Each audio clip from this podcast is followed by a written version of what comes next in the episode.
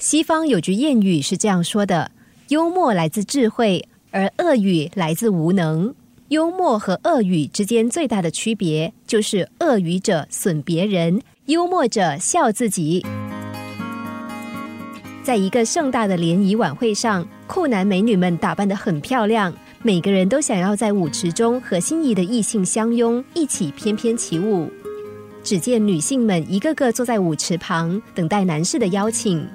很快的，穿着美丽礼服的女生纷纷被邀进舞池，舞会的气氛即将到达最高点。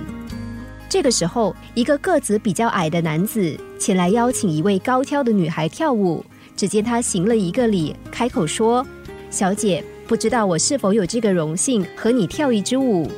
没有想到，女孩却眉毛一扬，回答他说：“我从来不跟比我矮的男人跳舞。”男子听了以后并不生气，他只是微微一笑的说：“哦，是吗？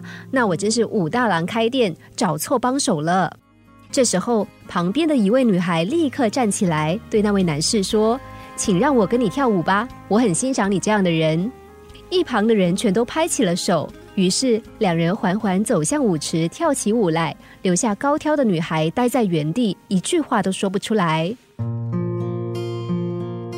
在真正的幽默中，我们可以感受到智慧和修养；而恶语则相反，因为它本来就是一种恶意。